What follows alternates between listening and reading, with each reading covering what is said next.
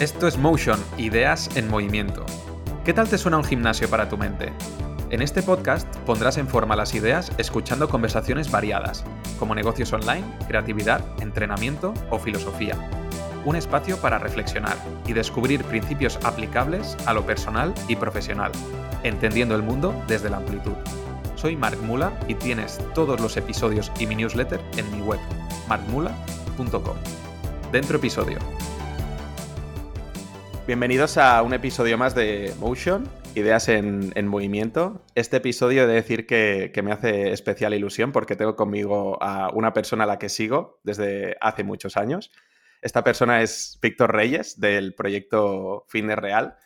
Víctor es dietista, es divulgador del sector del entrenamiento y de la nutrición desde hace por lo menos 10 años. Es traductor también de, un libro junto a Alberto Álvarez y José Carlos de Francisco, bueno, un libro no, perdona, dos libros que a mí me han ido muy bien y que recomiendo un montón, que son Las pirámides del entrenamiento y de la nutrición.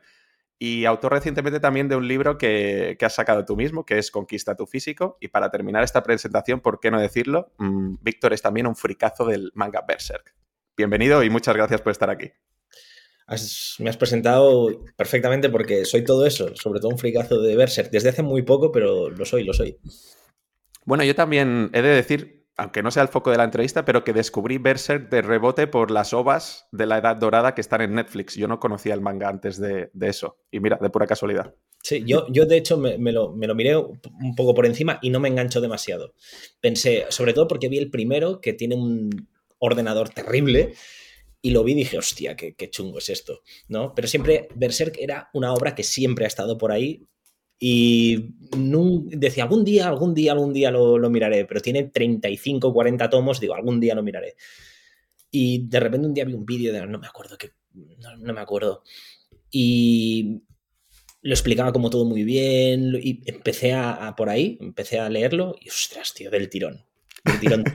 es una obra maestra a, ver, a, ver, a ver cómo termina. Eh, Berserk ya ha salido en, algún podcast a, quien he tenido la oportunidad de preguntar. He descubierto más de un friki de, de Berserk, pero para quien no lo sepa, Berserk es una obra que el autor falleció recientemente, creo que hace un año y medio o hace dos años, y que la están continuando sus editores o sus personas de confianza, y estamos todos ahí esperando a ver de qué manera se, se termina, ¿no? Exacto. Pues me gusta mucho empezar o fijarme en, los nombres de, los proyectos porque muchas veces creo que, tienen como carga simbólica o bueno, que hay algún significado detrás, ¿no? El nombre de tu proyecto es Fitness Real, ¿no? Entonces, bueno, mm, cosas a las que, a, las que yo pienso, ¿no? Si tu proyecto se llama Fitness Real, ¿es porque hacías alusión a una parte del fitness que no era real o que no era ilusoria? ¿Por qué la elección de este nombre? Precisamente por eso. A ver, eh, lo has dicho muy bien cuando me has presentado de que llevo en este proyecto 10 años. No sé si a lo mejor un poquito más, un poquito menos, pero una década, más o menos. Y hace una década el panorama del fitness era muy diferente a lo que hay ahora. Ahora hay un exceso de información y eh, con sus partes muy negativas de eso. ¿eh? Es muy bueno porque realmente ya no hay la excusa de no sé qué hacer, que es lo que había hace 10 años, ¿no? Pero ahora pasa todo lo contrario. Hace 10 años era como un sector como todavía muy oscuro. Empezaba a despuntar, había un poco de luz, sobre todo más en Estados Unidos, gente que ya llevaba unos años divulgando de la manera que a mí me gustó mucho y que implementé aquí también. Yo no fui, o sea, sí que es verdad que yo fui uno de los pioneros de, de la divulgación más basada en evidencia a nivel español y a nivel en castellano sobre todo. Eh, pero no fui el único. Fuimos un grupito de cinco o seis que estábamos ahí desde el principio, ¿no? Pero en esa época sí que es verdad que el fitness era completamente distinto. El mundo, sobre todo, del fitness más enfocado al gimnasio, vamos a decirlo. El mundo de la hipertrofia, el mundo de la estética, el mundo de la fuerza, el mundo de todo eso, el mundo de la nutrición con el objetivo de la composición corporal, ¿no? Todo ese ámbito era ostras, era un nido de. un nido de ratas, porque mm, había muchísima desinformación. La gente se ganaba muy bien la vida contándole a la gente lo que quería escuchar. Y a mí me habían contado muchas cosas que quería escuchar y que en realidad no eran. Y yo iba con una carga de frustración y asco y rabia contra todo eso, contra toda esa parte del sector que me había engañado tanto y se había aprovechado tanto de mí, que yo lo canalicé en un proyecto que se llamaba Fitness Real. ¿Por qué? Porque como tú dices, había una parte que era irreal, era mentira, eran engaños.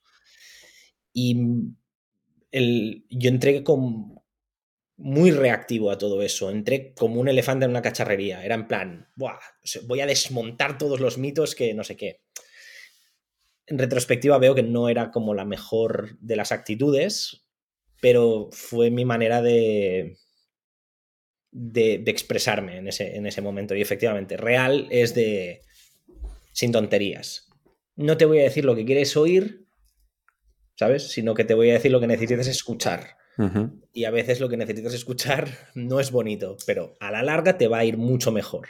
Y si te tienes que enfadar conmigo un poco porque te estoy diciendo algo que no te mola, pues enfádate conmigo, estoy dispuesto a tolerarlo, pero dentro de un tiempo seguramente me lo agradecerás. esa era la idea que había al principio de todo. Y para tangibilizarlo, em, por ejemplo, has dicho que partía un poco también de tu experiencia personal, ¿no? ¿Puedes dar, te acuerdas de algunos ejemplos o rememoras algunas de estas cosas que dices que te sentiste engañado, ¿no? O que, o sea, que, se aprovecharon un poco de ti.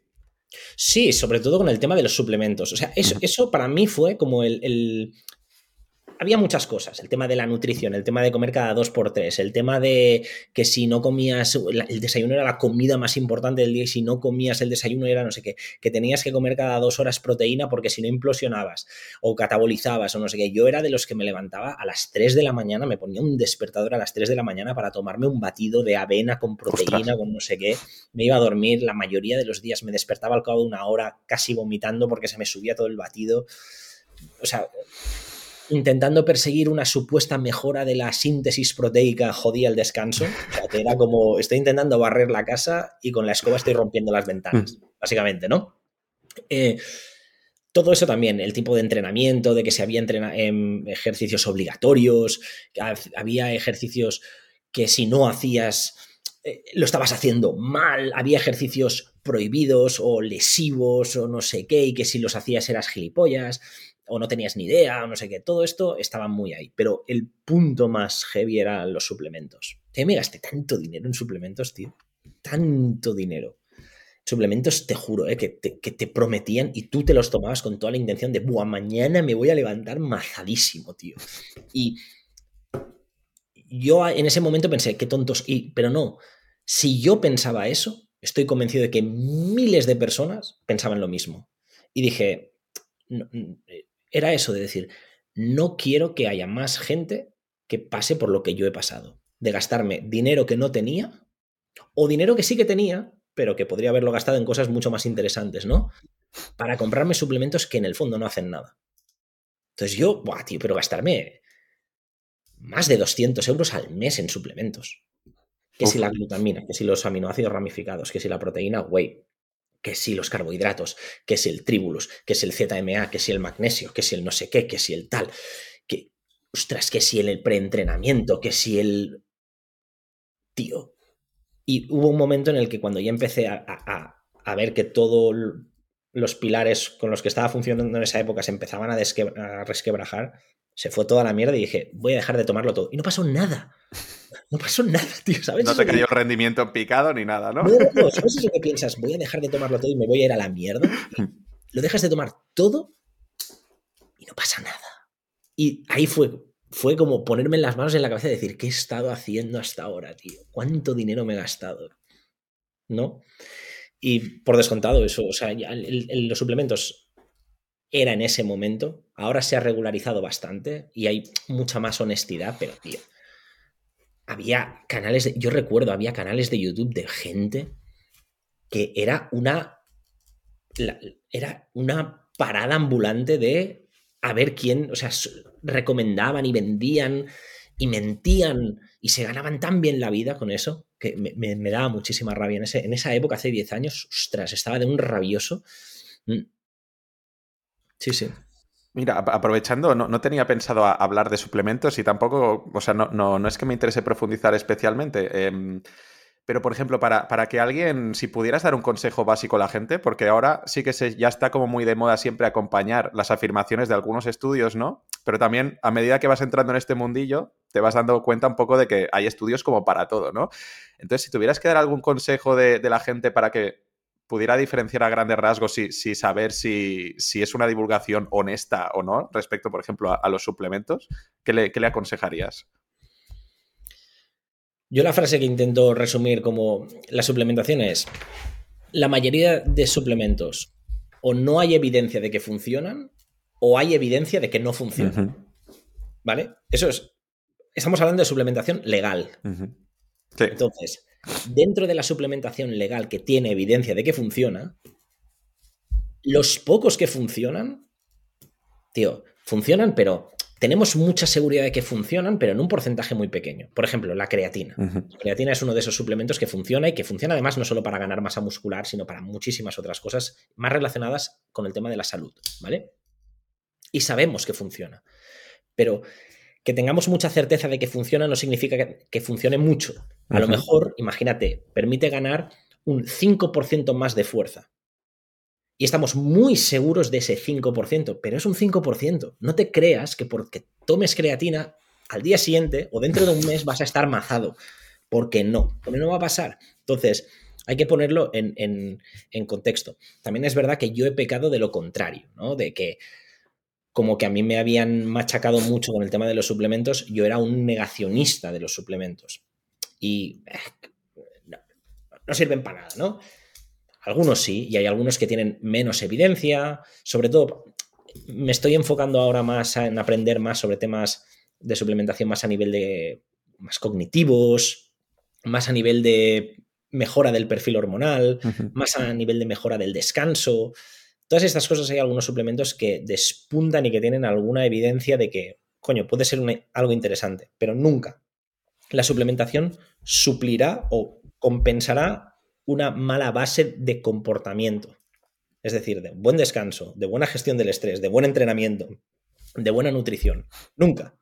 Nunca. Entonces, si hay alguien que no te dice eso, para mí es un punto importante de decir, cuidado, cuidado, este a lo mejor me quiere vender algo. Y evidentemente siempre hay que ir con mucho cuidado con la gente que tiene un código de descuento. No estoy diciendo que todas las personas que tengan un código de descuento sean unos cantamañanas, pero joder, si tienes un código de descuento, estás interesado en que la gente utilice ese código de descuento. Entonces hay más probabilidades de que la persona divulgue de forma que dé a entender que el suplemento a lo mejor es, más interesante de lo que en realidad es, ¿no?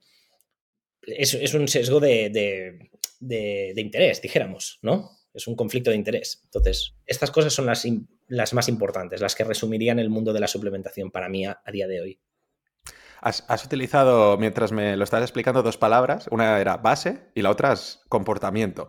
Eh, y aquí se basa un poco también tu, línea de divulgación, ¿no? De siempre intentar ir a los pilares o a los fundamentos, ¿no? De que ahí está todo, lo que te va a dar el mayor parte de los beneficios está en eso, ¿no? Y está mucho en la parte de comportamiento y en la parte de, hábitos, ¿no?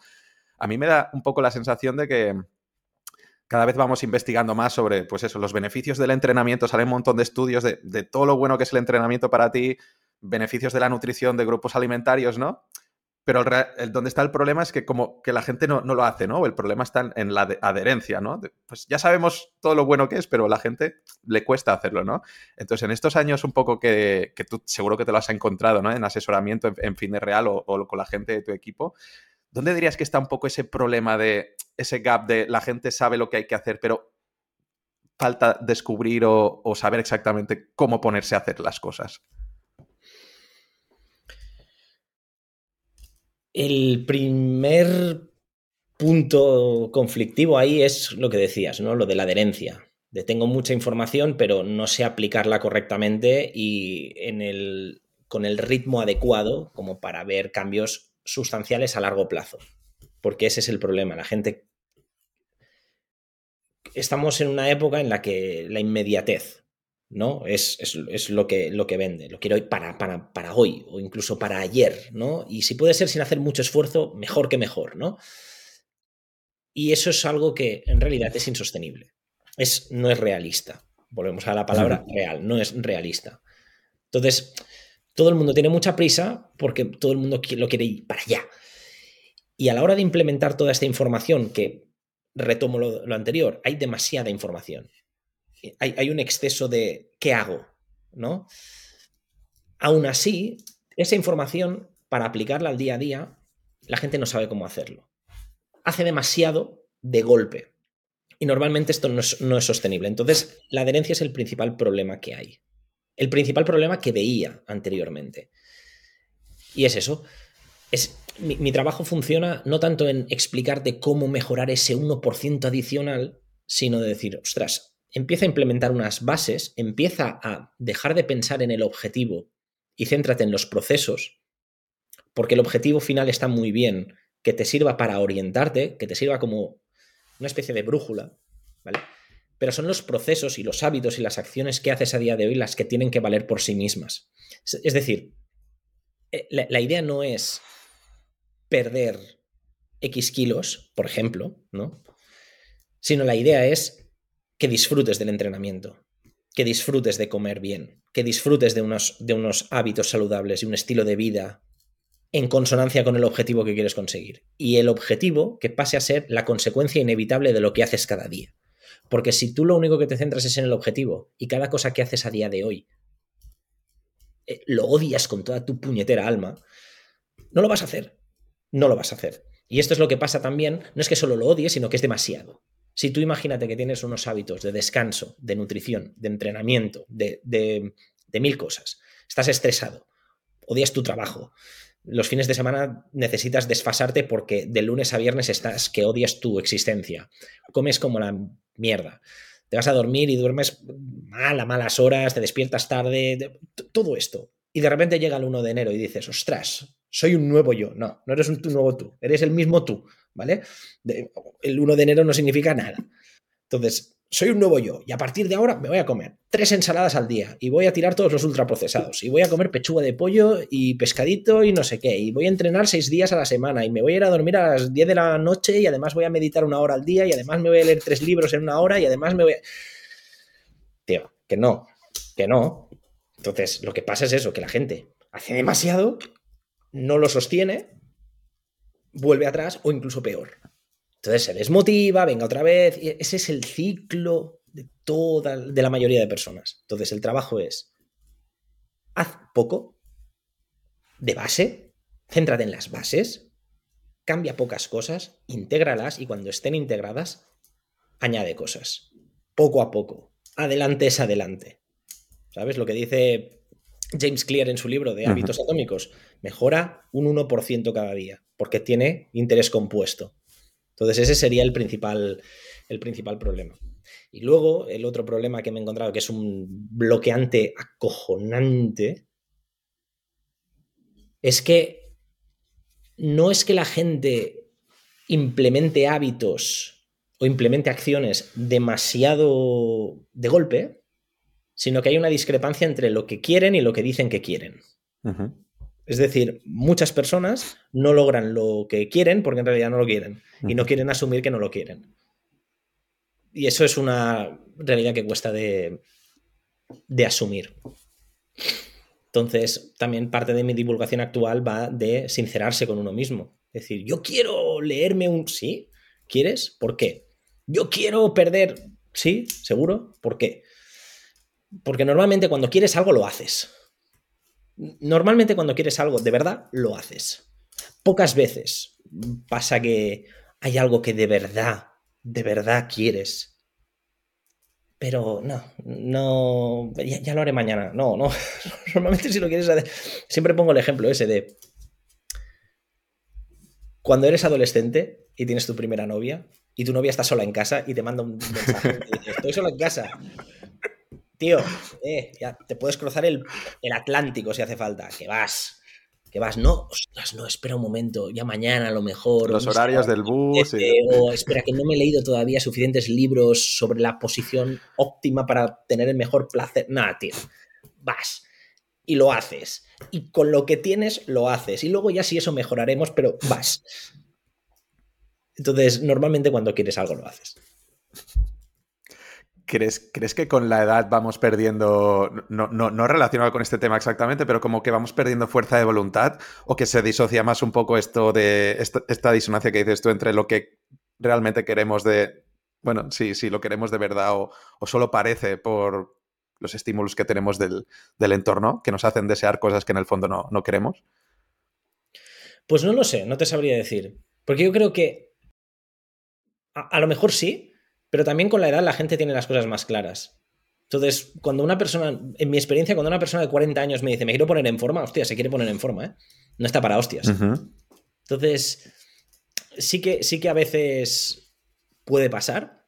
Yo creo que la gente que peca más de este rollo de quiero, pero en realidad no quiero, pero me lleno la boca de palabras, pero luego cuando toca poner acción a esas palabras, eh, ahí es donde flaqueo y hay la excusa de es que es que yo sé que tengo que hacer esto, pero no lo hago. ¿Por qué? Digo, pues porque seguramente no te importa. ¿Sabes? En plan, yo quiero, yo quiero madrugar, ¿eh? pero no madrugo y no puedo levantarme de la cama. Digo, ¿de verdad no puedes levantarte de la cama? ¿De verdad no puedes? O sea, ¿qué pasa? ¿Qué, es, ¿Qué, es, lo que te impide levantarte? Porque seguramente si tu trabajo dependiera de que te levantes por la mañana, seguramente podrías levantarte por la mañana, ¿verdad? Si, tu trabajo, si en tu trabajo te dicen, oye, mm, tienes que levantarte a las 6 de la mañana y tienes que estar aquí a las 7 y media, seguramente te levantarías ¿eh? a las 6 y estarías ahí a las 7 y media, porque si no te echan. Entonces, no es que no puedas, es que no quieres. No quieres. ¿Y por qué no quieres? Pues seguramente porque lo que tienes que hacer madrugando no es algo suficientemente prioritario. Y eso le jode mucho a las personas que se lo digas. Le jode mucho. Me, viene a la cabeza esta idea de, que cuando has de hacer las cosas que dependen de ti, mucha gente dice, lo que necesitarías sería un, jefe, ¿no? Que sí que estamos muy bien acostumbrados a cumplir con, bueno, con, lo que sería el, tiempo del deber o de la obligación, porque tienes que, reportar a alguien. Cuando te has de reportar a ti mismo es cuando, cuando fallamos la mayoría de las veces, ¿no? Esta self, me salía en inglés lo de self-discipline, ¿no? Lo del auto, autodisciplina. Claro, es que, es que una, una cosa es que alguien te venga y te fuerce a hacer algo, y la otra cosa es que tú sea suficientemente disciplinado como para imponerte esta disciplina a ti mismo de hacer lo que sabes que tienes que hacer. Y esa es la verdadera disciplina. Si alguien te viene y te dice, como no vengas aquí, te echo, pues lo vas a hacer obligado. O lo vas a hacer porque te toca o lo vas a hacer, pero no porque tú quieras. Si es en plan, hostia, me tengo que levantar a las cinco y media de la mañana para entrenar, porque si no, no entreno. Ah, ¿y si, ¿y si no lo haces? ¿Quién te dice algo? Nadie, tú. Pero normalmente esta gente no se respeta suficiente como para que su, su juicio hacia ellos mismos valga algo. Si tú piensas, hostia, me estoy fallando a mí mismo, me estoy fallando a mi yo futuro, porque ahora estoy haciendo una acción que tendrá consecuencias positivas en el futuro principalmente. Dentro de dos años, ese yo mirará hacia atrás y una de dos, o agradecerá mi yo de ahora por haberse sacrificado y hacer lo que tenía que hacer, o me mirará con rabia porque he decidido quedarme debajo de la sábana cuando sé que quiero un objetivo y no estoy dispuesto a pagar el precio de hacerlo. ¿Sabes? Esa es la verdadera disciplina. Y eso es lo que la gente no tiene. En parte porque no se respetan suficiente. Gente que dice, es que la gente no me respeta. Y digo, ¿te respetas tú? Porque ¿cómo coño te va a respetar la gente si, para empezar, tú no te respetas a ti mismo? Y respetarse a sí mismo empieza por este tipo de decisiones, por ser consecuente con lo que dices, por hacer lo que sabes que tienes que hacer, por decir que no, cosas así. Normalmente, mira, el ejemplo que has puesto de, no puedo levantarme de la cama, ¿no? Dejando de lado, pues si tienes algún problema, pues gordo que evidentemente pues no, no te deje levantarte, ¿no? Pero a veces cuando nos, ponemos algún objetivo o queremos hacer algo, hay como una serie de, fuerzas opuestas, ¿no? Porque lo que, lo que debes hacer no es lo que te apetece en ese momento, ¿no? Lo que te apetece en ese momento es no hacerlo o hacer otras cosas más fáciles, ¿no? Entonces este debate un poco de que tú lo sacas mucho, el de la satisfacción inmediata y la, gratificación ¿no? Em, retardada en el tiempo, ¿no?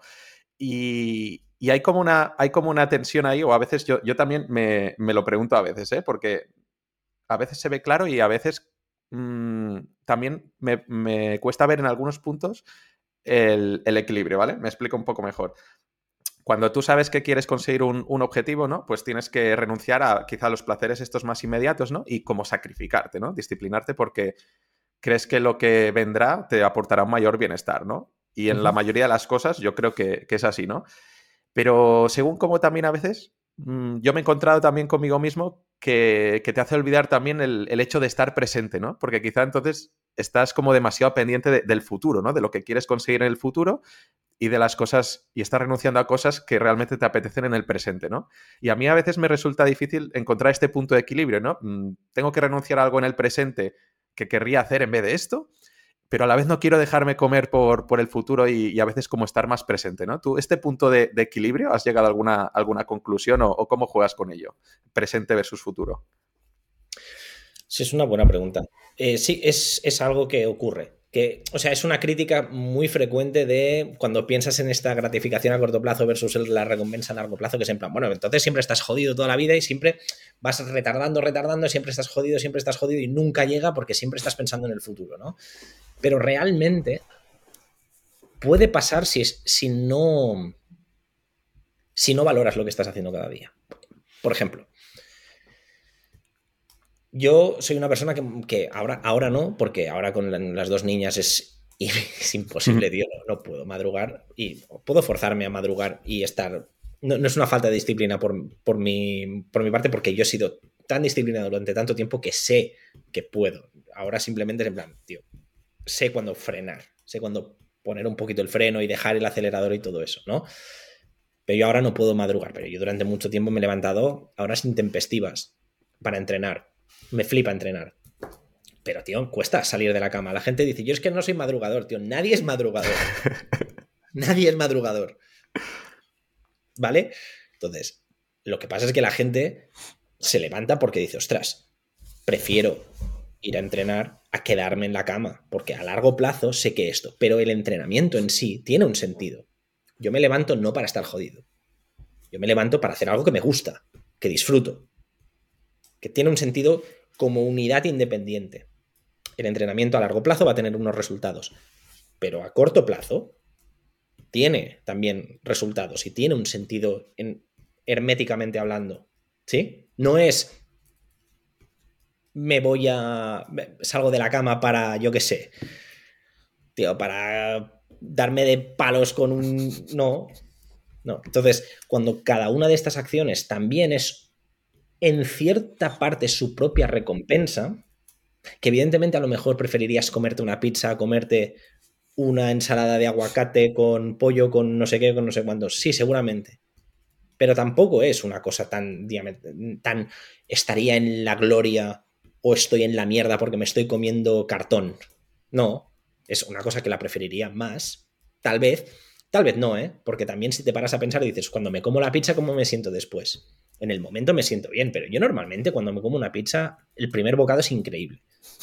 Pero cuando ya llevas toda la pizza, el último bocado ya piensas, joder, tío, ya te empiezas a notar pesado, grasoso, no sé qué tal.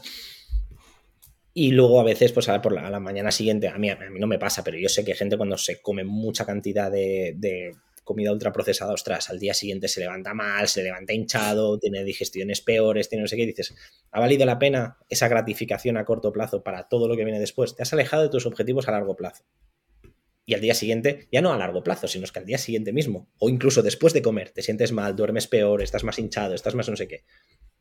Eso no significa que no puedas comerte una pizza de vez en cuando. Pero hay que encontrar un equilibrio. Y yo creo que ese equilibrio se encuentra cuando cada una de las acciones que haces tiene su sentido y en el fondo también tienen una recompensa en sí mismo, ¿sabes? Vale, o sea que, mm, bueno, o sea, estos son, a cada cual le, funcionará de una manera, ¿no? Pero que una de las claves, supongo, está en encontrar ese punto de que mm, en tu narrativa o en tu discurso interno sea una, una recompensa en sí mismo, ¿no? Porque tú puedes madrugar para entrenar, pero para una persona ese entrenamiento será una tortura y entonces probablemente no pueda madrugar, ¿no? Para eso, o bueno, o lo, conseguirá durante un tiempo, pero si consigues ver el entrenamiento, como tú dices, como que tiene una unidad de sentido y que es algo que puedes disfrutar, ¿no? Quizá la dificultad está ahí, pero si lo consigues, entonces, joder, como que cambia la cosa, ¿no? Que la acción sea la misma, tu forma de verlo, pues lo cambia. Y luego también eh, adaptar la acción a, a, las necesidades de cada persona. Porque a mí, por ejemplo, me dice la gente, ostras, es que no me gustan las pesas. Digo, pues no entrenes pesas. Busca otro entrenamiento que te guste, algún, otro. Y al final, como máximo, máximo, te puedo decir, encuentra el que menos te desagrade. ¿Sabes? Que a veces mucha gente no le gusta el entrenamiento, ningún tipo de entrenamiento, porque no lo ha hecho nunca. Pero a la que empiezas en una dosis correcta, adaptado a, tu persona y a tus capacidades, y empiezas a mejorar, esa mejora que ves es suficientemente motivadora como para decir, ostras, tío, esto antes lo hacía con menos tiempo, con más tiempo y ahora lo hago con menos. Antes movía menos peso y ahora lo hago con más. Ahora no sé qué. Yo cuando empecé a entrenar, a mí no me gustaban las pesas, tío. No me gustaban. Entré y pensé, joder, coñazo, no sé qué hago aquí. Porque yo entraba y me ponía a hacer cosas, no sabía qué hacía, no sabía qué ejercicios, ni qué peso, ni qué repeticiones, ni nada. Y fue cuando empecé a entender que, ostras, Perdona, ¿eh? El que a lo mejor estás De hecho, si te tienes que levantar en algún momento, no te preocupes. No, no, de momento, de momento no, mi mujer se, encarga. Pero en el momento en el que empecé a entender la estructura y empecé a, seguir una serie de, de, pasos que me llevaban a un progreso, yo veía ese progreso tanto en el entrenamiento en sí como en mi físico, de repente todo, todo se pone en su sitio, ¿sabes? Yo a veces, em, no, soy aquí especialista ni nada, ¿no? Pero, o sea, yo cuando me he encontrado intentando persuadir a la gente, a algunas personas, ¿no? De, que, de que, entrenen o, de que encuentren algo que les guste, ¿no? Pues, pues como que les, les animo quizá también a buscar, por ejemplo, actividades en grupo, ¿no? O algún deporte o una actividad, pues porque el gimnasio, por ejemplo, a mí me gusta, ¿no? Pero mm, que no, que no se ofenda a nadie, pero bueno, pues no deja de ser así a grandes rasgos, ¿eh? mover palos o empujar cosas, ¿no? Que puedes quizá las condiciones materiales hacen que pueda ser un ambiente un poco más aburrido, entre comillas, ¿no? Pero que actividades en grupo o actividades que implican un aprendizaje o progresos como técnicos más palpables, donde hay un componente social también, ¿no? unas experiencias de diversión, pues como que lo tienen más fácil, ¿no? en algunas veces he tenido éxito y algunas menos, pero, pero bueno, que es algo que también animo a la gente a, a buscar, que quizá pues oye, pues esto, no tienes que ir al gimnasio, quizá tienes que mirar algún deporte o, alguna actividad, porque ahí te lo pasarás bien, harás nuevos amigos, ¿no? Que esto es un problema que yo veo en el mundo adulto, ¿no? Que cada vez tenemos menos espacios para hacer amigos nuevos, que no sean los que tenemos del colegio o los que tenemos del entorno de trabajo, y que son espacios de, socialización, pues así también extra para, tener, ¿no? Hmm. Yo, yo, de todas maneras, retomando un momento lo que, lo que decías ahora, yo también recomiendo a veces, y no estoy diciendo que los entrenamientos grupales no, no sean interesantes o, sean el camino para determinadas personas, pero mi filosofía para mí es que intento que todo lo que hago sea lo más dependiente únicamente de mí posible y que necesites las menos cantidades de cosas externas para que funcione. Es decir, si tú vas motivado a un sitio porque hay determinadas personas y ese día no están, ¿qué vas a hacer? Si tú necesitas de un, de un tipo de, por ejemplo, yo para ir al gimnasio. Imagínate que el gimnasio está cerrado, imagínate que no, llega el no llega el autobús o el coche se rompe o, lo que sea. Yo tengo el gimnasio en mi casa y yo, no necesito nada. Yo siempre tengo eh, la capacidad de ir. Si yo no entreno con nadie, porque imagínate que te acostumbras mucho a entrenar con alguien y necesitas ese alguien para ese chute o música. Imagínate que necesitas música para entrenar y si no, joder, menuda mierda de entrenamiento son lastres que te pones a ti mismo para hacer lo que tienes que hacer. Entonces yo a, día de hoy estoy muy en modo minimalista, de que yo soy capaz de entrenar solo, sin música, sin, sin calefacción, sin nada. Yo en mi garaje hace un frío que te cagas y yo lo, asumo como una normalidad de que no me impide hacer lo que tengo que hacer. ¿Sabes? Entonces, yo últimamente estoy bastante mentalizado, uno de mis objetivos es eliminar la, máxima cantidad de lastres para hacer lo que tengo que hacer. La meditación, por ejemplo. La gente me dice, que soy muy, muy fan de la meditación, la gente me dice, ¿meditaciones guiadas? Sí, pero si te acostumbras a que te guíe alguien a meditar, cuando no hay alguien que te guía, ¿cómo lo haces? Tienes que ser tú capaz de meditar tú sin nada, porque no se necesita nada para meditar. Necesitar todas estas cosas es ponerte lastres innecesarios. ¿sabes? Pero ojo, ¿eh? que este soy yo. Entiendo perfectamente, tío. Robert, por ejemplo, cuando hacemos cosas de, movimiento y no sé qué, el tío dice, vamos a jugar. Gente, social y no sé qué. Y eso es cojonudo para la gente, porque realmente se vinculan mucho. Y de repente dicen, ostras, estoy haciendo deporte, pero no estoy haciendo deporte, estoy jugando. Y no estoy contando ni repeticiones, ni series, ni peso, ni no sé qué. Estoy fluyendo, me lo estoy pasando bien y además estoy haciendo deporte. Y esa es una vía increíble también. Pues no, pero creo que tiene mucho sentido lo que dices y, me gusta este concepto que como que te hace de, más autonomía personal, ¿no? Y no sé si, o sea, ¿crees que es, estás en este modo porque es una forma de, pensar en general que, ya tenías tú, de buscar más autonomía? ¿O es algo que has aprendido del entrenamiento? Es decir, em, reflexionando, porque a mí me gustan mucho a veces cuando descubres un principio en un ámbito, por ejemplo, en un, entrenando, y luego cómo lo extiendes a otras ramas de, tu vida, ¿no? Y que si entrenando llegas a la conclusión, ¿no? De volverte más autónomo, ir y mm, quitarte los impedimentos y los obstáculos y, que todo dependa más de ti. Hostia, si lo empiezas a aplicar a otros ámbitos, cuando, cuando llevas un negocio o cuando te relacionas con personas, ¿no? Toda esta esfera de haz lo que dependa solo de ti. No sé, como que lo veo, lo veo como fascinante siempre esto de, traspasar un concepto de, un, ámbito a otro. Yo esto em, me doy cuenta de que las personas que admiro curiosamente, muchas tienen rasgos muy similares. Tienen características eh, de funcionar, que a lo mejor hay muchas cosas diferentes, pero algunas cosas troncales siempre están ahí, ¿no? Por ejemplo, todas las personas que admiro tienen una gran gestión emocional. Todas las personas que admiro tienen una gran fortaleza de carácter. Todas las personas que admiro tienen autosuficiencia. Todas.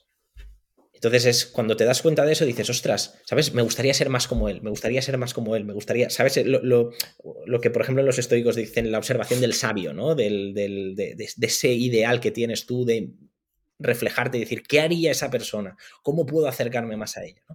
Pues hay una serie de cosas que todas tienen, por lo tanto, si cubres eso, es el 20 que te da el 80. Luego ya puedes empezar a diversificar. Pero la autosuficiencia para mí es clave. Y más clave se volvió con el tema de la pandemia. No es tanto, no es tanto que encontrara un principio en el entrenamiento que lo extrapolara a, otros ámbitos, aunque sí que el entrenamiento me ha dado cosas, ¿eh? como por ejemplo el, respeto, la resiliencia, la capacidad de, esforzarme, el, empujar los límites donde antes creía que estaban aquí, realmente no, y es como el, constante mover los límites a, base de esfuerzo, ¿no? Todo eso lo he aprendido del entrenamiento. Disciplina, muchas cosas. Pero esta autosuficiencia me la dio la pandemia, tío. Me la dio la pandemia, porque de repente te das cuenta de que eres dependiente de muchas cosas que son ajenas a tu control. Y de repente pasa algo y no puedes entrenar, no puedes salir de casa, no puedes trabajar, no puedes no sé qué, no puedes hacer mil cosas. Y de repente pensé, guala, tío, qué vulnerable que soy. Qué vulnerables que somos todos. Y digo, al final todos me dan un poco igual, ¿no? En el sentido de que, bueno, cada uno hace lo que, lo que quiere, pero lo que puedo controlar es lo que hago yo. O lo que pienso yo, o cómo actúo yo, ¿no?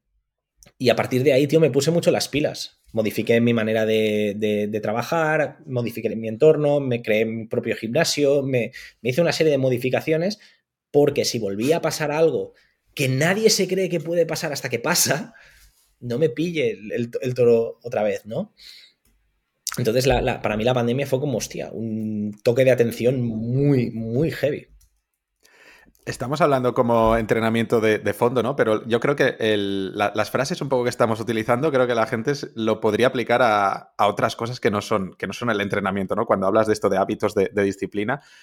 Y, hay un momento, eh, tú en tu, en tu trayectoria de divulgación, ¿no? Que, utilizas, utilizaste la expresión de pasar un poco página de, del fitness o de, de, alguna manera de una idea de, fitness, ¿no? Y te estás centrando más en esta parte de desarrollo personal, de mentalidad o de filosofía, porque, por ejemplo, acabas de mencionar, ¿no? Lo que, algo que decían los estoicos de fijarse en, el, los sabios y de psicología, ¿no?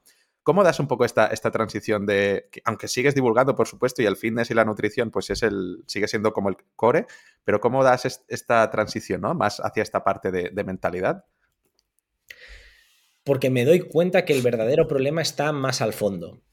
Es decir, lo que decíamos antes, ¿no? De el primer, el, el primer obstáculo que me encontraba era la adherencia. Yo pensaba, hostia, cuando yo estaba asesorando a nivel nutricional, o cuando mi equipo asesora a nivel nutricional, a nivel de entrenamiento, cuando llevas a clientes, el primer problema que ves claramente, si dices, ostras, tienes un poquito de, de, no eres dogmático y escuchas a la persona y intentas utilizar el feedback que recibes para, para, mejorar un poco, ves que el problema es la falta de adherencia. La gente quiere hacer lo que te decía antes, ¿no? Pero eso es un problema superficial. La nutrición, por mucho que me guste, por mucho que sea mi profesión, es un problema más superficial. Entonces estás intentando arreglar algo externo cuando lo interno, cuando lo fundacional no está. Por ejemplo, te das cuenta de cuando te viene una persona con obesidad, ¿vale? Y tú le dices, o sea, hay que mejorar los hábitos de nutrición. No me jodas. Hay que comer mejor. No me jodas. Hay que comer. ¿Sabías que comer verdura es bueno? No, no me lo habían dicho nunca. ¿Sabías que los ultraprocesados son malos? Primera noticia. ¿Sabes que entrenar funciona de puta madre? Walla, me estás volando la cabeza ahora mismo. Nadie me había dicho eso, ¿vale? Todo el mundo sabe. Te puedes explicar historias, ¿vale? Pero todo el mundo sabe que las ensaladas son buenas y los bollos son malos. ¿De acuerdo? Todo el mundo lo sabe. Y la persona con obesidad lo sabe perfectamente, también. ¿Por qué no lo hace? Entonces, hay un apartado más abajo que es intentar solucionar el dilema de quién eres y de cómo te ves a ti mismo y de la identidad que tú te creas. Porque a raíz de eso salen los demás problemas. Y entre ellos es la nutrición, el entrenamiento, no sé qué. Entonces, si tú solucionas el problema más troncal,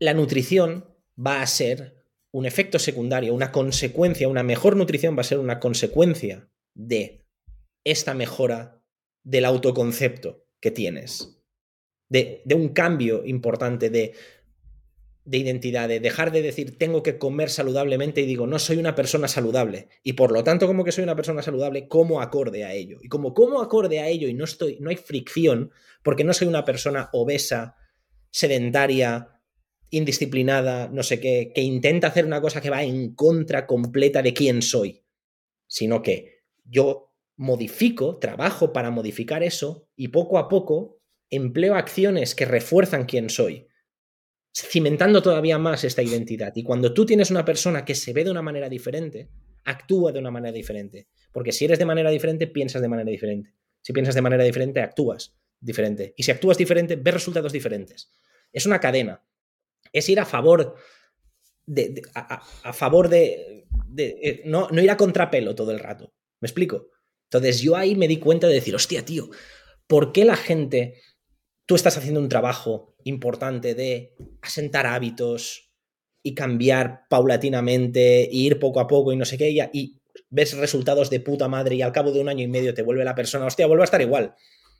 Bueno, pues si ha habido al cabo de un año y medio vuelves a estar igual, es un fracaso, tío. No un fracaso a tres meses como los de Herbalife. Tú pues te tomas unos batidos, apretas la maquinaria hasta que petas y luego vuelves a estar como antes, ¿no? Pero si es a, año y medio, a dos años, a tres años y vuelves para atrás, por mucho que te joda el ego, es un, es un, es un fracaso. Es un fracaso porque ha habido algo fundacional que no ha cambiado y como que no ha cambiado, vuelves a estar como estabas antes, porque la base sigue siendo la misma. ¿Me, explico o no?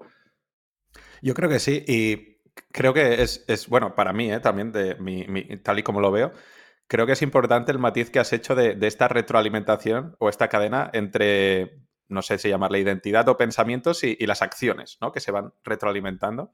Porque a veces, a, mí al menos también me da la sensación de que hay, personas, algunos en este mundo del desarrollo personal, que, dicen que la solución, entre comillas, es muy fácil como cambiar tu, identidad, ¿no? Pero, por ejemplo, como tú dices, em, una persona pues con obesidad aunque se levante y diga soy una persona saludable, pues si sigue teniendo 30 kilos de más a veces, joder, pues como que la realidad a veces le choca con, lo que quiere creer, ¿no? Y tiene que retroalimentarse de estas acciones, ¿no? Y esta identidad se va cambiando, pues cada semana baja medio kilo o menos porcentaje hasta que por fin consiga reforzar esta identidad, ¿no? Pero que no es algo que puedas decirte un día, mm, bueno, o sea, sería mucho exagerar, pero como si yo me levantara y, pues yo soy una persona alta y yo mido 1,70, ¿no? Em, bueno, quizás si encuentro un método para estirarme a mí mismo, pues ya podré ir reforzando esta identidad poco a poco y afianzarme mi decisión, ¿no? Pero que de entrada necesitas retroalimentarte, ¿no? De este hábito y de, estos, de estas pequeñas metas, ¿no? Que tienes que ir consiguiendo. Claro, porque si no, es que para mí eso también es importante, porque cuando yo entro en el mundo de más del desarrollo personal, de la mentalidad, del crecimiento personal, de más a nivel todo más psicológico, ¿no? También tengo mucho miedo siempre de hay una corriente dentro de este mundillo que es de una cantamañana, de cantamañanas, de si lo puedes pensar, lo puedes lograr y si puedes no sé qué. Y hay ese rollo Mr. Wonderful que no soporto y que cuando tú hablas de estos temas, mucha gente automáticamente lo asocia con eso. Y eso es, esas son las, las afirmaciones. Soy una persona feliz. Soy una persona... Vale, tú te puedes decir todo lo que quieras.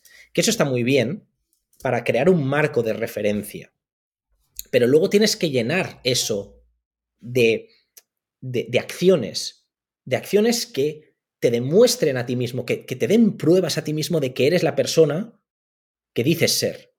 Esto es como, se me ocurrió el otro día una analogía, imagínate que tú quieres hacer un, un pastel o unas galletas, ¿vale? Con una forma extraña, una forma, yo qué sé, de dinosaurio, por ejemplo, de estas difíciles y no sé qué, no sé cuánto. Vale, ¿tú qué puedes hacer? Tú puedes hacer galletas y luego intentar con un cuchillo, cuando ya están hechas, cortarlas y tal, igual, para que queden en forma de dinosaurio. Y seguramente vas a hacer un estropicio y si eres un crack, pues vas a hacer alguna que te va a salir bien, pero en general te van a salir galletas que lo, que se van a parecer va a ser un moco, ¿no? O lo que tú puedes hacer, además en este proceso, vas a gastar mucha más masa de galletas porque luego va a haber el sobrante y no sé qué. Y lo que tú puedes hacer también es decir, voy a comprar moldes en forma de dinosaurio. Sin la masa de galletas, eso no es una galleta de dinosaurio, pero te da el marco de referencia para que tú, toda la masa de galletas que pongas, va a quedar contenida dentro de ese dinosaurio. Tú no vas a poder hacer una forma de triángulo con ese molde. Pero si solo tienes el molde, no es una galleta. Pero la única consecuencia inevitable de eso es que haya algo en forma de dinosaurio plastelina, lo que sea. Si tú quieres hacer una galleta, pues vas a coger masa de galleta. Son, son las acciones. Pero el molde es la identidad, es quién eres. Tú puedes decir, esto es una galleta, esto es una galleta, te la comes. Suerte, no hay nada. Son las acciones. Acciones bien intencionadas dentro de un marco de referencia concreto. Para mí ese es el ciclo de retroalimentación. Pero todo empieza por un cambio de entender quién eres. ¿Sabes? Porque si no, el proceso es mucho más lento, es mucho más costoso, es más difícil. No sé si me he explicado. Yo creo que con la analogía de las galletas, bueno, yo al menos lo he entendido perfectamente y te la voy a robar, obviamente diré, mm, Víctor Reyes me dijo esta analogía una vez, pero a mí me ha, me molado mucho lo de, lo de, utilizar el marco como esta parte más de identidad o de creencias y, la galleta en sí como la parte de, de las acciones, ¿no? Sí, sí, buena analogía. Pues eso. Has, hecho también referencia a estas mm, corrientes, ¿no? De si quieres, puedes y, todo esto, ¿no? Porque si tu proyecto de fitness real también partió un poco de, em, alguna bullshit, ¿no? Que había en el mundo del, fitness, ahora que estás más metido en este mundo, mm, ¿ves algunas bullshits también que, te pongan especialmente nervioso o, que, o que te dé miedo un poco que, que te asocien a ello? Sí, sí, sí. Bueno, las típicas frases estas Mr. Wonderful son como los cantamañanas vende suplementos de entonces, ¿no? Yo creo que cualquier persona con un poquito de, con los pies en el suelo sabe que, que estas cosas no son ciertas, ¿no? El querer es poder. No, tío, ¿no? Hay mil, mil personas que quieren y de verdad quieren y no pueden. ¿Sabes? Querer no es poder, pero querer es el primer paso para poder llegar a poder. Entonces, la mayoría de personas que no pueden es porque en realidad no quieren. Si tú, si tú no quieres, no vas a poder. Si tú quieres, tal vez puedes. ¿Vale? Entonces, había, creo que era Henry Ford que decía, tanto si crees que puedes como si crees que no puedes, estás mm. en lo cierto. Digo, no, no es verdad. No. 50% te lo compro, 50% no. Entonces, muchas personas, justamente ahora estaba escribiendo sobre eso para el próximo libro que estoy escribiendo, que, habla de eso, del querer no es poder, ¿no? Intento explicarlo de la forma más sencilla que puedo, de la forma más realista, pero es que es una hostia de realidad que la gente tiene que asumir, porque nos han vendido la idea de que todo lo que nosotros nos podamos imaginar. Pero esto serían las, las, frases como más típicas de desarrollo personal de, de Instagram, ¿no? De Pinterest, de cosas así. Pero, por ejemplo, otra cosa que no me acaba de molar mucho del desarrollo personal es... A ver cómo lo explico. Es ese mm, egocentrismo que hay de que mm, tú empiezas a crecer y de tanto que creces, acabas viendo a los demás por encima del hombro. ¿No? Y ese rollo de, no, es que las personas tóxicas y es que no sé cuántos y tienes que aprender a decir que no y si no te gusta te vas y tienes que respetarte y tienes que no sé qué. Sí, claro, sí, sí, hay personas tóxicas y evidentemente tienes que alejarte de entornos que no te suman y evidentemente tienes que respetarte y tener un espacio y tener no sé qué. Tío, pero no eres perfecto y a veces todo este rollo es de un engreído que flipas de yo soy perfecto y todo el mundo que no esté bajo mis estándares y mis cánones es un infraser. Y no, a veces tú eres un cretino, por mucho que te creas que eres la hostia, a veces eres un cretino. Y a veces la persona tóxica eres tú. Pero como que lo ves desde tu punto de vista, no eres capaz de entender que el que la está cagando eres tú. Y como que la otra persona está en contra tuya, dijéramos, el tóxico es él. Y hay muchas cuentas, muchas cuentas de psicología, de desarrollo personal, de no sé qué, que se pasan de frenada y pasan del autorrespeto a la autovanidad. Y es, no, no son capaces, o sea, están creando gente que está tan enamorada de ellos mismos que no son capaces de entender que a lo mejor el problema son ellos, o en parte son ellos. Y eso es muy peligroso, muy peligroso, porque yo hablo mucho de eso, de decir, tío, ¿te has parado a pensar que a lo mejor tú tienes parte de responsabilidad de lo que está pasando? ¿Te has parado a pensar de que a lo mejor esta persona te trata mal porque tú has empezado tratándola mal? ¿Te has parado a pensar que el tóxico a lo mejor eres tú? ¿Te has parado a pensar? Y todo eso, porque todo parte de una responsabilidad. Y nadie es perfecto. Nadie. Y hay una cantidad de personas dentro del mundo del crecimiento personal que se creen que son mejores de lo que en realidad son, que creo que es un... Me, me asusta mucho que me asocien con eso. ¿Sabes? Esta idea salió hace poco hablando con David Valero del Rincón de Aquiles, que, tú también te has pasado por, por ese podcast, que, decía lo, siguiente, ¿no? De, que uno de los objetivos del desarrollo personal es, es como librarse del ego, ¿no? Pero que en esta liberación del ego, pues, pues claro, tú estás más elevado, pues tu ego es mejor, ¿no? Ya me voy a librar del ego para sentirme mejor que los demás. Ya estoy, como siempre jugamos con estos juegos de estatus o de, o de clasismo, ¿no? Bueno, yo, yo me dedico al desarrollo personal para sentirme mejor persona, para sentirme mejor conmigo mismo, y luego están los otros que, ni se interesan por el desarrollo personal. Mira a ellos que, ni, tienen estas inquietudes, ¿no? Sí, sí. No leen, que no meditan, que no, sé qué. tío, hazlo porque, porque a ti. Y además luego es eso, es es una mejora para ti, pero para... Yo lo veo siempre como muy claro esto, que la gente que, que está en el desarrollo personal para vanagloriarse de lo guays que son y de lo... Bueno, pero tienes que hacer algo con eso. ¿Para qué estás leyendo tanto? ¿Para qué estás gestionando tus emociones tanto? ¿Para qué estás intentando ser tu mejor versión? ¿Para qué estás intentando todo esto? Para, para ti. Porque si entonces, si solo lo haces para ti, para contentarte de, ¿has visto el ser humano en el que me estoy convirtiendo? ¿Has visto? Estoy en, un plano de existencia superior a porque yo medito y porque yo no sé qué, y porque yo leo a Marco Aurelio y porque yo... ¿Y qué haces con todo eso? Porque si no, te estás haciendo una paja, tío. Te estás haciendo una paja delante del espejo. O sea, fíjate. Entonces, para mí, todo eso tiene un recorrido que es crecerte a ti mismo para ofrecer algo mucho mayor al mundo, a tu entorno, sobre todo a tu entorno. Es un trabajo de, servicio. Yo intento mejorar todo lo que puedo porque siendo una mejor versión de quien soy ahora, voy a ser un mejor padre, voy a ser un mejor amigo, voy a ser, un mejor hijo, voy a ser un mejor marido, voy a ser un mejor jefe, o mejor líder, no sé cómo llamarlo. No me gusta la palabra líder porque tiene una connotación muy de, Buah, yo soy un líder. Pero hmm. cualquier persona que es capaz de motivar a otra persona a levantarse y a seguir el camino que está recorriendo es un líder. ¿Vale? Todo eso es porque yo estoy intentando mejorar. Porque si me quedo en, Buah, tío, ¿has visto cuántos libros he leído este mes? ¿Tú qué? ¿Has visto el Sálvame, no? Pues yo me he leído 40 libros. ¿Has visto qué guay que soy? Pues, ¿Qué haces con esos libros?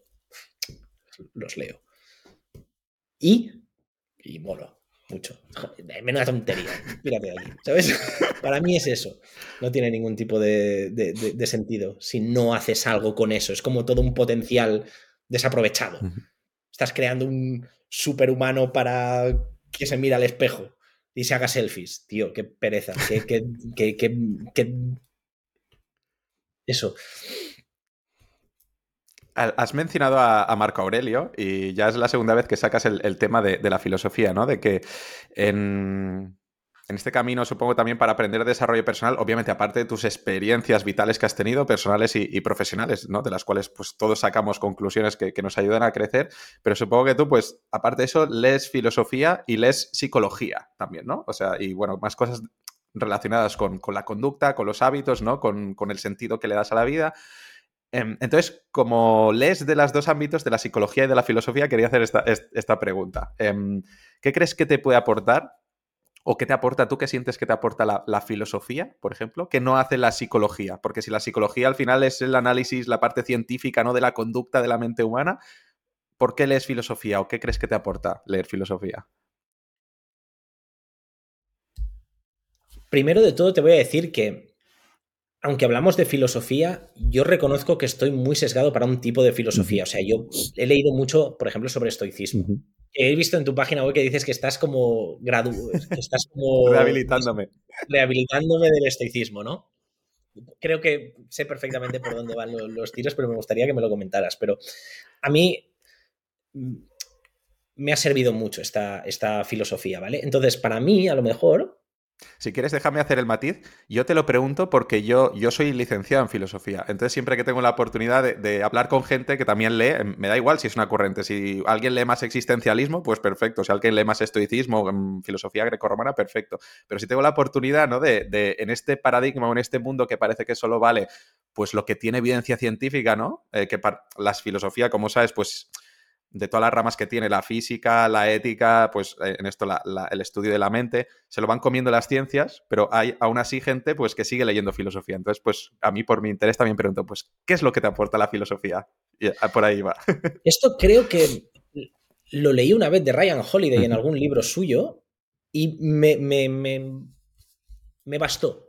Me, pareció suficiente como para, para hacer la distinción, que tú la psicología te puede enseñar cómo funciona la mente y eh, el eh, o sea, los mecanismos que hay detrás de por qué piensas como piensas, por qué entiendes el mundo como lo entiendes, por qué tienes estos sesgos, por qué todo esto, ¿no? Y esto funciona a nivel conductual, pero más a nivel de gran escala, a mí a lo mejor la filosofía lo que me aporta es una manera, me enseña cómo vivir una buena vida. La psicología me, me explica me enseña cómo, cómo funciona mi cabeza para interpretar esta vida. Pero la filosofía me sirve para aprender a vivir bien. Sería, sería esta la distinción a lo mejor. Vale, pues, pues lo de la rehabilitación del, de, si, si, quieres lo comentamos, lo de la rehabilitación del estoicismo, yo creo que tiene, o sea, lo, digo con, dos sentidos. En, un sentido de que creo que, no lo digo por tus creencias sobre estoicismo, pero yo creo que en esto sí que coincidirás conmigo, que quizás está como sobreexplotando, ¿no? Esta filosofía del estoicismo que también ha acabado un poco en, frases de Instagram y, y ya está, ¿no? Y que ahora todo el mundo es es estoico, justo lo contrario de lo que decían los estoicos realmente, que más que las palabras tú tienes que em, corporalizar tu manera de pensar con, tus acciones y con, y con, tus hábitos, ¿no? Y que parece que solo es, hay estoicismo, estoicismo. Y obviamente le tengo un gran respeto a, todas las corrientes de, la filosofía de la historia, ¿no?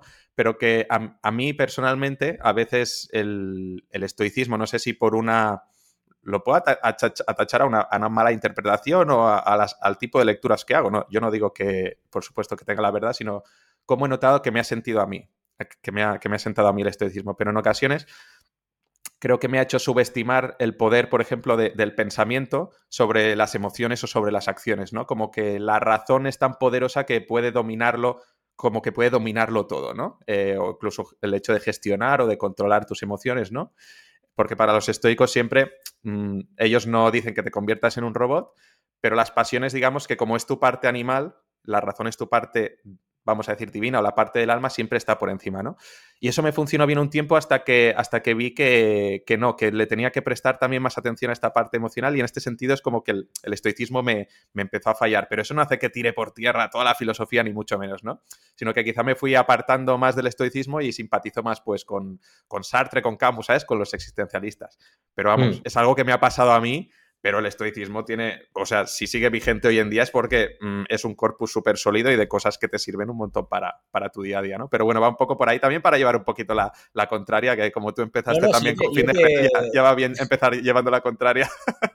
No, no, pero yo te entiendo perfectamente. Además, estoy de acuerdo con las dos cosas. La primera es que el estoicismo es una, es una filosofía que se ha puesto muy de moda y cuando se pone algo de moda aparece la gente que lo utiliza para parecer algo que en mm. realidad no es. Entonces, la mayoría de personas que ponen frases estoicas y todo el rato y no sé qué, lo último que son son estoicos. Se dejan llevar por el ego, se, llevan, eh, se dejan llevar por la vanidad, por las pasiones, son reactivos, son no sé qué. Entonces, esto es así. Y eh, lo, dije el otro día en un preguntas y respuestas. Dije, yo tengo una relación de amor y odio con el estoicismo. Yo me quedo con lo que me sirve y lo demás lo desecho, ¿vale? Pero yo no me considero un estoico porque incluso ellos decían, que mm, esto de llamarte a ti mismo estoico es como un poco absurdo, ¿no? Simplemente actúa como tienes que actuar, ¿no? Pero yo tengo una relación de amor-odio porque hay algunas cosas que por a lo mejor lo que me ha tocado vivir en la vida, por, por, por lo que sea, me ha hecho mucho bien. Es como un sistema operativo que me he metido aquí en la cabeza y que me ha ayudado muchísimo, muchísimo pero también es verdad que es una filosofía, uno, que genera una cantidad de flipado por metro cuadrado. No es ni medio normal. ¿Vale? Pero ni medio normal. La gente, tío, tendría que primero entender qué es el estoicismo antes de hacerse como un, estandarte de él. Porque mucha gente le gusta hablar de estoicismo y precisamente los estoicos decían, deja de hablar y empieza a hacer. ¿no? Y luego que también el estoicismo, quieras o no, tiene dos mil y pico de años de antigüedad y como tal, pues lo que tú decías, hay cosas con las que los estoicos creían que la cabeza y el ser humano funcionaba de una manera mucho más racional de la que en realidad funciona cuando el conocimiento de la mente em, y de la psicología está mucho más avanzado. Entonces hay cosas que los estoicos flaquean un poco flaquean un poco y hay, aprendizajes o lecciones del mismo que dices, tío, esto es, que la cabeza no funciona así. Es que la mente no funciona así. ¿No?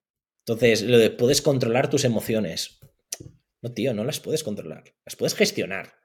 Pero controlar no, tus pensamientos. Digo, la gente dice, hostia, es que, es que no quiero sentir celos. Digo, tío, deja de preocuparte por lo que sientes, porque si te, si te empiezas a rayar por lo que sientes, si sentimos cosas muy retorcidas, todo el mundo, muy retorcidas.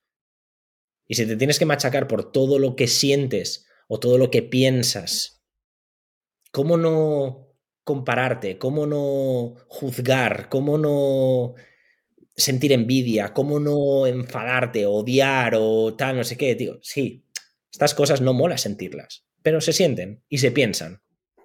Luego, lo, ideal no es intentar reprimir o controlar algo que no puedes hacer fuera de tu zona de, control, sino empezar a gestionarlo correctamente, canalizarlo correctamente. Yo creo que por ahí es donde la psicología moderna indica que es el camino y el estoicismo se queda un poco atrás. Pero aunque no todo funcione, si un 70-60% funciona, tío, eh, lo cojo. Y el otro 40% lo descarto. ¿Sabes? Porque hay cosas, por ejemplo, el año pasado estuve todo el año leyendo el, diario para estoicos. Y hostia, y había días que yo leía la reflexión y digo, esto no es, esto no es verdad, tío. Esto no, ni de, ni de coña. Pero bueno, al día siguiente hay otra y digo, hostia, esta sí. ¿Es el, de, ¿es el de Pigliucci, el diario?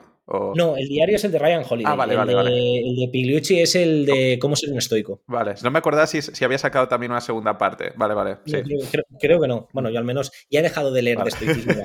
ya es suficiente. Me di cuenta, me di cuenta yo tuve una época muy, muy, muy de, wow, empiezo a leer y cómo ser un estoico y el diario para estoicos y el obstáculo es el camino mm. y el arte de la buena vida y invicto y no sé qué y tal. Y llega un momento que estabas leyendo y dices, pero si todos dicen lo mismo, tío.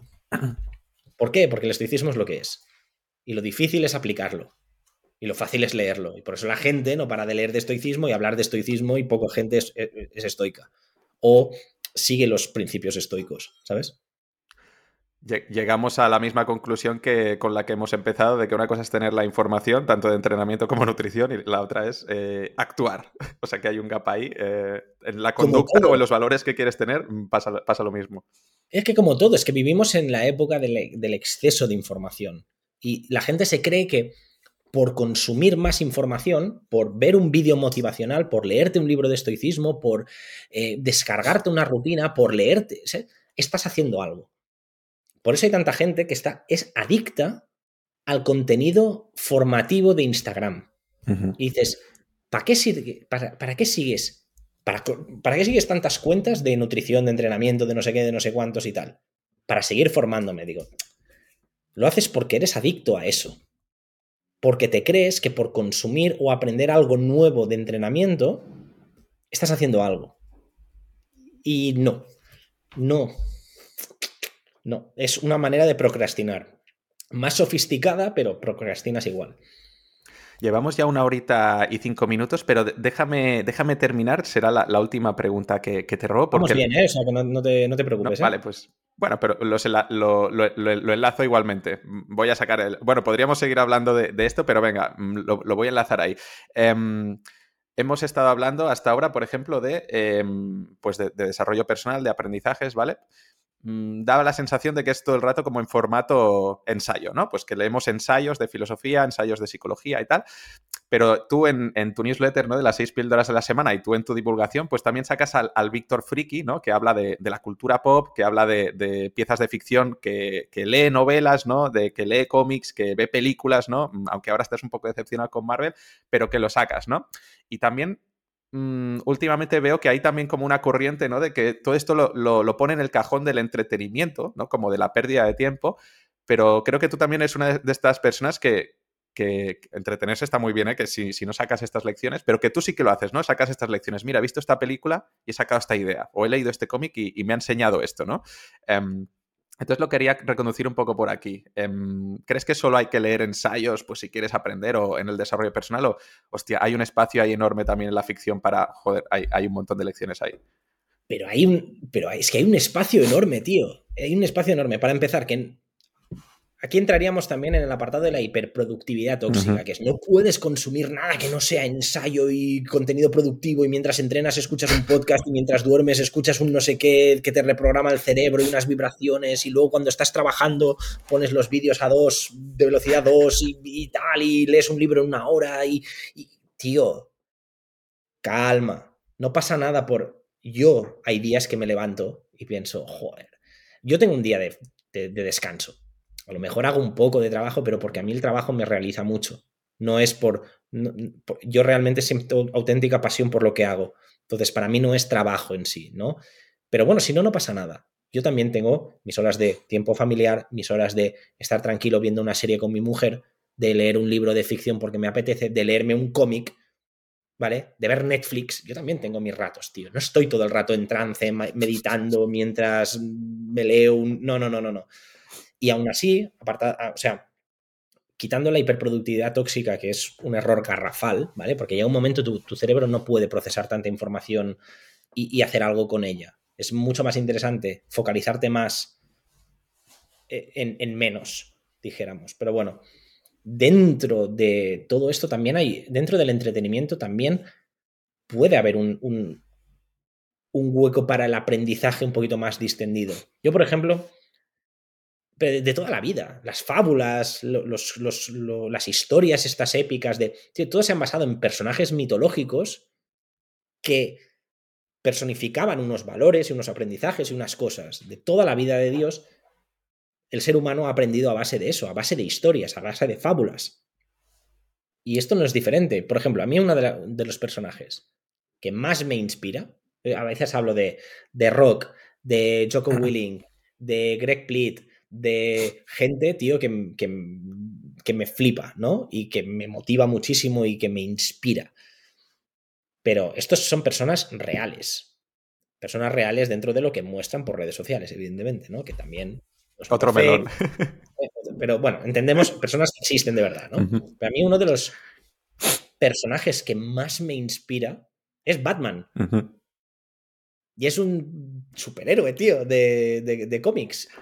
¿Sabes? Y para mí es una, persona que es como, eh, a veces incluso lo utilizo como el, observar el sabio, digo, ¿qué haría aquí él? Porque representa una serie de valores y una serie de, de mapas conceptuales de disciplina, de entrenamiento, de formación, de tal, de, foco, de, de, deber, de propósito, de, hostias, una serie de cosas, tío, que yo cuando veo algo de Batman me estoy entreteniendo, pero también me estoy inspirando. Cuando yo leo Berserk, yo me estoy entreteniendo, pero también me estoy inspirando. Cuando es, todo eso. Entonces, si tú estás predispuesto, cualquier cosa en esta vida te puede ayudar a sacar reflexiones. Por ejemplo, esto es, estoy haciendo un spoiler de la semana que viene, de la newsletter de la semana que viene. Por ejemplo, el otro día, fíjate qué tontería. Estábamos, cuando vinimos a esta casa, nosotros organizamos el comedor de una manera, ¿de acuerdo? Lo, pusimos los muebles de una determinada manera. Y yo, desde que entramos en esta casa hace dos años, yo estaba pensando, hay algo en el comedor que no fluye, tío. Que no fluye. No, no sé por qué, no lo sabía poner, estaba así en plan. Era una sensación que tenía de decir, tío, la gente cuando entra, está el sofá de esta manera, todo el mundo se bloquea en este sitio, no hay sitio para sentarse, el espacio no está bien aprovechado, ¿sabes? Una, una serie de cosas. Y todo el puñetero día, tío. Cuando se me mete una cosa en la cabeza, no paro. Está todo el puto día contra. Tío, esto no fluye, esto no fluye, esto no fluye, ¿no? De repente un día dije, ¿y si cambiamos eh, la distribución y hacemos esto y no sé qué y no sé cuántos? Me tuve que pelear con mi mujer porque mi mujer siempre, joder, qué pereza, que no sé qué, que no sé cuántos. Y digo, déjame hacer a mí, ¿no? Y al final lo hicimos y ahora el comedor de repente hace clac y está perfecto y está como tiene que estar. Y pienso, ¿Por qué no lo pusimos así de entrada? Pues porque en cuando entramos a vivir, los dueños anteriores todavía vivían ahí y tenían los muebles de esa determinada manera.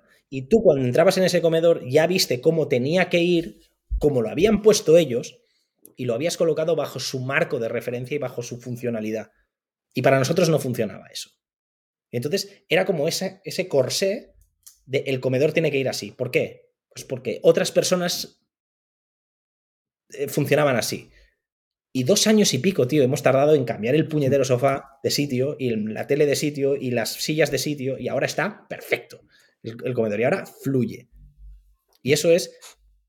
He cambiado un puñetero sofá, tío. Y fíjate la, movida que me he metido en la cabeza. Pues yo soy así, tío, porque yo pienso, pienso en estas cosas. Las cosas cotidianas de, cada día son como, ostras, ¿has pensado en esto? Y, te da para, para, para, una cosa que un detalle puede extrapolarse a, a, una cosa, a una idea mucho más importante, de una reflexión mucho más importante, ¿sabes? Cuando me lo estabas contando, digo, a ver si me va a decir que acudió a un, a un experto en Feng Shui o algo así. No, no, no, que va, que va, que va. No, simplemente era como esa, esa, sensación de decir, tío, yo creo que el sofá tendría que estar ahí, ¿sabes? Yo creo que el sofá tendría que estar ahí. Y eso es una cosa que, a mi mujer le cuesta visualizar estas cosas. Ella no dice, hostia, pero no sé qué. Y yo lo tengo siempre como muy claro. Y en estas cosas a veces chocamos un poco, porque yo soy muy, vamos a hacer esto, vamos a hacer esto, vamos a hacer esto. Y ya, no lo veo, no lo veo, no lo veo, hasta que lo ve. Hasta que lo ve. Yo soy un poco más visionario, dijéramos, en estas cosas. Que a mí un visionario, para mí una persona loca es una persona que ve algo que no está y un visionario es una persona que ve algo que todavía no está. Yo, lo, veo así. Yo, en estas cosas soy un poco, tengo muy claras cosas que digo, ostras, esto, esto, esto va a ser así. Y acaba siendo así. Tú has dicho que hacías spoilers de tu newsletter. Tu newsletter del, del bueno, ya claro, la iba a decir que es una newsletter del sector del fitness. Bueno, le, seguimos poniendo esa etiqueta, si, si, me dejas. Pero que es una de las más largas, ¿no? De, del sector fitness y una de las más variadas, porque yo también sigo algunas newsletters del mundo fitness. Em, no sé si tienen, bueno, si a bote, mil largas palabras o dos mil, o pueden tener perfectamente, ¿no? Mm, y sé que va por secciones, pero tú normalmente, ¿de dónde sacas ideas para, escribir la newsletter? ¿Tienes algún sistema o algunos hábitos para exponerte a ideas nuevas y juntarlas o, o fluye todo de una manera mucho más natural? tengo. A mí me, sorprende que yo al principio, cuando mm, pensaba que me iba a pillar los dedos, porque mm. me gusta escribir la newsletter y tal, y ahora estaba pensando, hostia, si imprimiera todas las newsletters que he enviado en el último año y medio, hostia, haría un libro de 300 y pico páginas, ¿eh? con, la, con la coña. Pero pensaba que me iba a pillar los dedos, pero no, porque yo consumo mucho contenido. Entonces siempre tengo contenido que, que aportar. De decir, ostras, he visto este vídeo súper guapo, he visto este podcast, he escuchado este podcast, he visto esta imagen, he visto no sé qué. Y las reflexiones, tengo un sistema montado con, ¿cómo se llama este? Con Notion. Vale, sí. ¿Vale? Que es como un segundo cerebro, mm. por decirlo de alguna manera, que es, es una, tengo un mecanismo como para volcar ideas que tengo en la cabeza, porque la cabeza está muy mal diseñada para retener información entonces la vuelco ahí y tengo una lista muy, muy larga de, ideas que voy, que voy poniendo y que digo, ostras, esto estaría guay. Y normalmente también cosas que me pasan durante la semana. La semana pasada hice una newsletter, este jueves, ayer, ayer mandé la newsletter de una cosa que me pasó la semana pasada que era con el tema de unos padres y todo eso, y de que empezamos a... La de la queja, ¿no? la de la queja. Un círculo de quejas y que entras en la vorágine de hablar de, ostras, es que nuestros hijos, es que joder, es que qué cansino, es que no sé qué. Y esto es una cosa que hablas con los padres, que es normal, que todo, todo el mundo nos pasa, pero que esta, esta acción representa una idea que se extrapola en muchos otros ámbitos. No hace falta que seas padre para ser una persona que cuando está rodeado de gente tiende a quejarse más, sobre todo si las demás personas son quejicas. Y es muy fácil entrar en el bucle de quejarte, de criticar a los demás, de no sé qué. Y esto es universal, tío. Entonces yo utilizo un ejemplo personal de eso para explicar algo más, más profundo, dijéramos. ¿Sabes? Pero las ideas no, no, no faltan.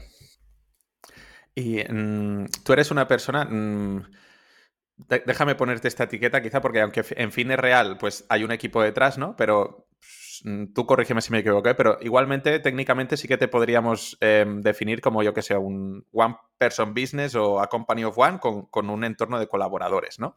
Y, y, con estas etiquetas, ¿no? De proyectos que dependen tanto de una persona y sobre todo de personas que trabajan en el entorno digital y desde casa, a veces es muy, es muy difícil jugar con este equilibrio de ahora estoy trabajando, ahora estoy con mi familia, ¿no?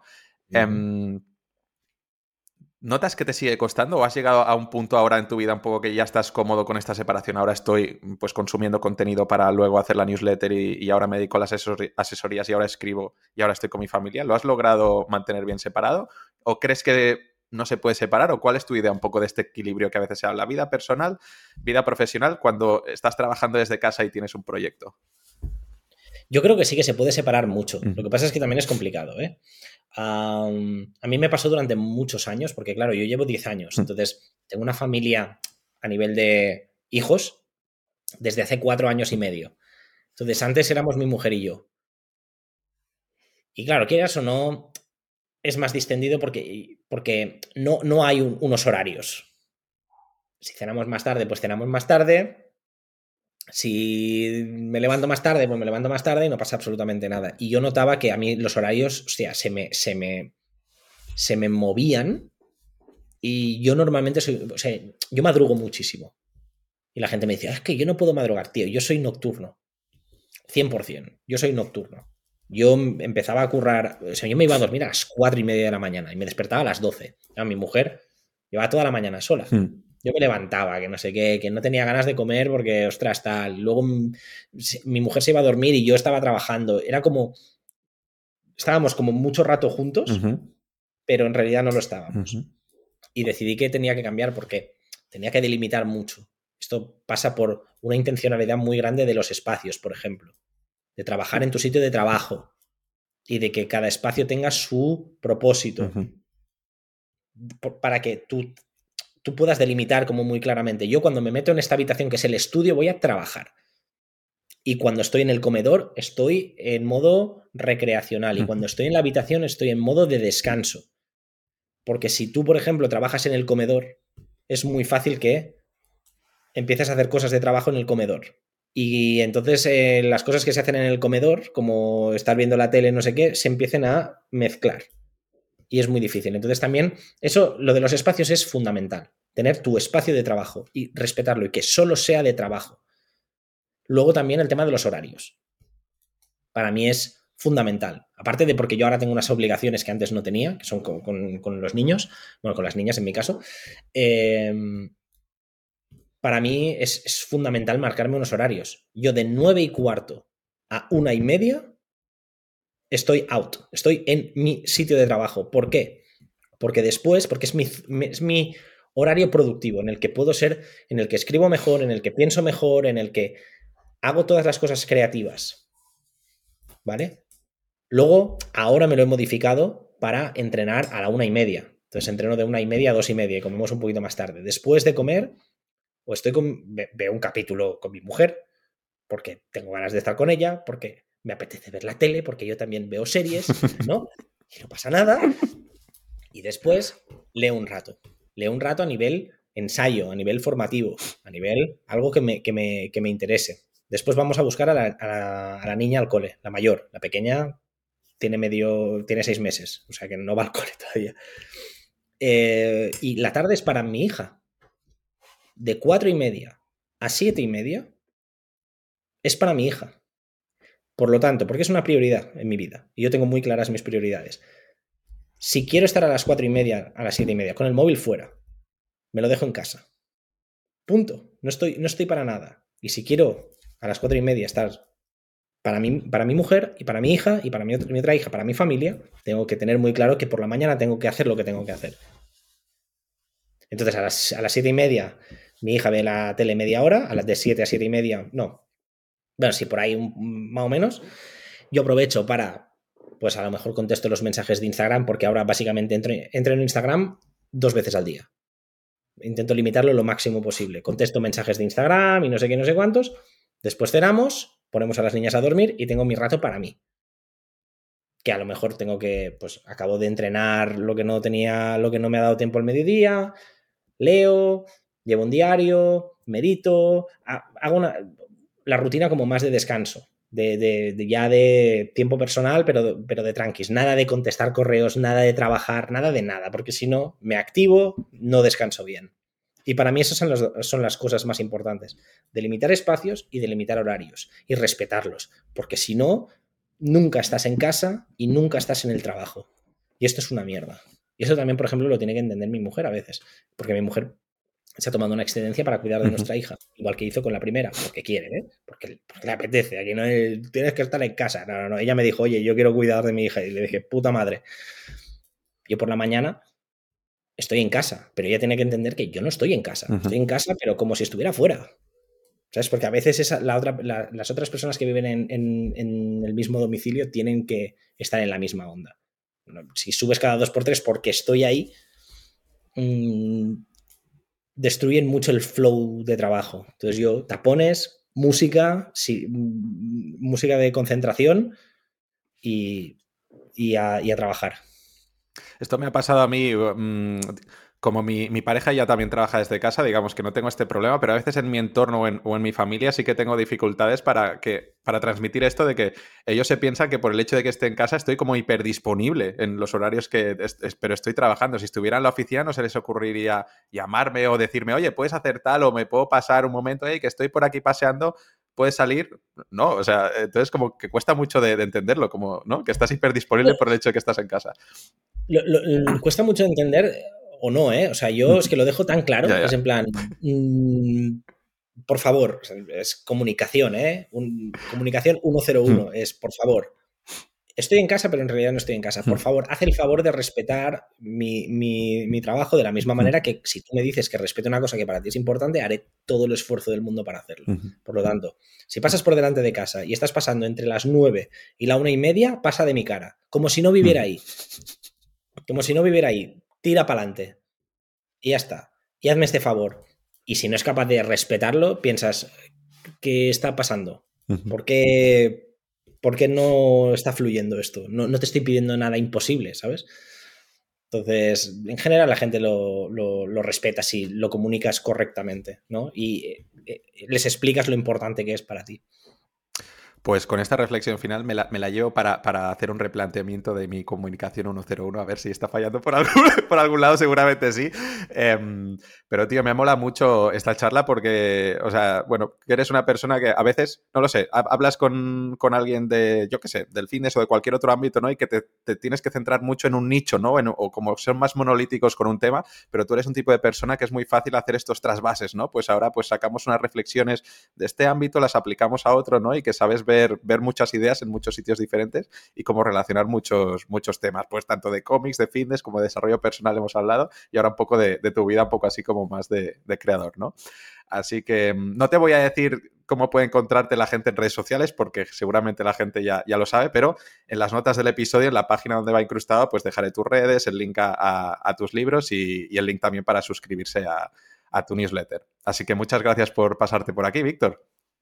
Gracias, tío, eh, por la invitación, por el rato. Espero que a los que están escuchando esto, espero que les haya ayudado eh, en algo, que hayan podido sacar alguna cosa interesante, sobre todo para aplicar a su, a su día a día, que a veces volvemos a lo mismo. ¿eh? Escuchar podcast está muy bien, pero hay que hacer algo con lo que escuchas y con lo que aprendes. Y espero que la gente que haya escuchado esto haya tomado notas y luego diga, ok, ¿qué esto? ¿Qué puedo hacer mañana para mañana? Creo que hemos hablado de muchos temas súper aplicables, o sea que os animo muchísimo a poner un poquito de acción a vuestras palabras. Y mira, con esto que dices de la acción, ah, termino con una frase también que, la, dijiste un día, que a veces siempre te topas con los mismos conceptos en todo lo que escuchas, en todo lo que lees, pero a veces lo que te hace el clic es cómo lo expresa o cómo lo dice una persona en concreto. Entonces, si aquí alguna de estas ideas, aunque ya se la hayan encontrado, tú les has inspirado más, pues a tomar acción, pues oye, pues bienvenido sea. Ojalá, tío, ojalá. Ese es el objetivo de todo esto. Que la gente empiece a tomar acción. Cuando me mandan mensajes de, tío, he escuchado esto, me ha hecho clic la cabeza, he empezado a ponerme de una puñetera vez con... Bien, bien. Eso es, eso es lo que hay que hacer. Pues un abrazo, Víctor. Muchas gracias. Gracias, Martín. Un abrazo. Chao.